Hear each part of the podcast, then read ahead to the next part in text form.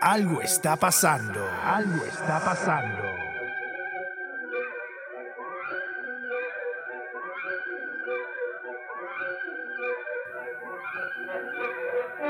Algo está pasando. Algo está pasando. La visión exacta de la información. Conducido por Guillermo García Machado. Guillermo García Machado. Hoy le presentamos el capítulo sexto de esta serie de análisis que hace Guillermo García Machado a través de algo está pasando. Realmente me llama la atención. Hemos estado siendo muy descriptivos y muy analíticos en lo que respecta a las cosas que están sucediendo en esa guerra atroz llevada y emprendida por el gobierno del señor Putin. Pero hace falta que hoy empecemos a hablar de otra guerra. Sí, la guerra interna. Aquí en los Estados Unidos, gracias a la facilidad con que tenemos para llegar y adquirir un arma. Pero es que ahora no solamente es porque voy y compro el arma y tal y qué sé yo, y han agregado requisitos, han puesto, por ejemplo, la observancia de un examen psicológico del que compra un arma, etcétera, etcétera. Tiene que ser eh, ciudadano, mayor de edad, por supuesto y entre otras cosas es porque aparecen o aparece otro fenómeno que no estaba siendo analizado en todo este eh, mundo de guerra interna donde cualquier loco agarra un arma y se pone a dispararle a la gente. El mundo de las armas fantasma. Un arma fantasma es aquella que se construye con mucha facilidad a nivel casero, por ejemplo. O usted eh, tiene un rato de ocio en su oficina y va comprando las piezas y va haciendo y va estructurando y sobre todo hoy por hoy que tenemos todas esas expresiones tecnológicas donde somos capaces de diseñar utilizando una computadora un modelo de arma sin necesidad de que alguien no las invente. Pero el asunto es que hoy la tragedia se presenta en Nueva York. De verdad que la responsable de la policía de Nueva York, Kitchener Sewell, asegura que no ha encontrado dispositivos explosivos en el metro, por lo que no están investigando este incidente como un acto terrorista.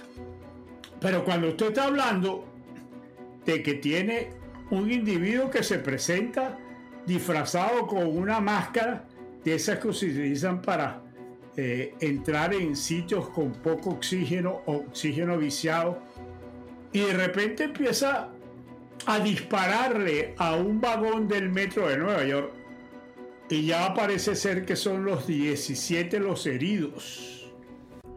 Este, usted se pregunta esto dejó de ser un hecho aislado. Esta repetición constante de gente que pudiese en un momento determinado decirse que no es una persona normal, cosa que no justifica el hecho en sí y que en cierta manera nos estamos dando cuenta de que cualquiera agarra y compra un arma o cualquiera llega y arma un dispositivo de estos que casi inclusive hemos encontrado ejemplos de gente que ha fabricado en su casa un arma de guerra. Ahí, la, en este caso, Carrie Hochul, gobernadora de Nueva York, ha pedido prudencia a los ciudadanos Este individuo está en la calle. Estado, el Estado tiene que estar vigilante. Hay un tirador ahora mismo en la ciudad de New York. No lo han capturado. El tiroteo en el metro de Nueva York ha ocurrido al mismo tiempo que el presidente de los Estados Unidos intenta solucionar el problema de las armas fantasmas.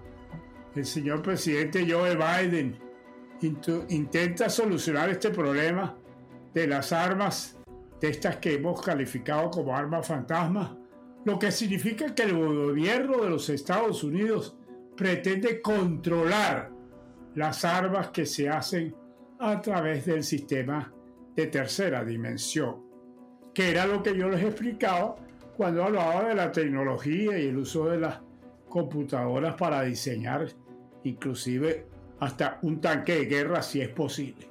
El resultado es que la nota periodística nos da es que un tiroteo en el metro de New York deja varios heridos según las autoridades.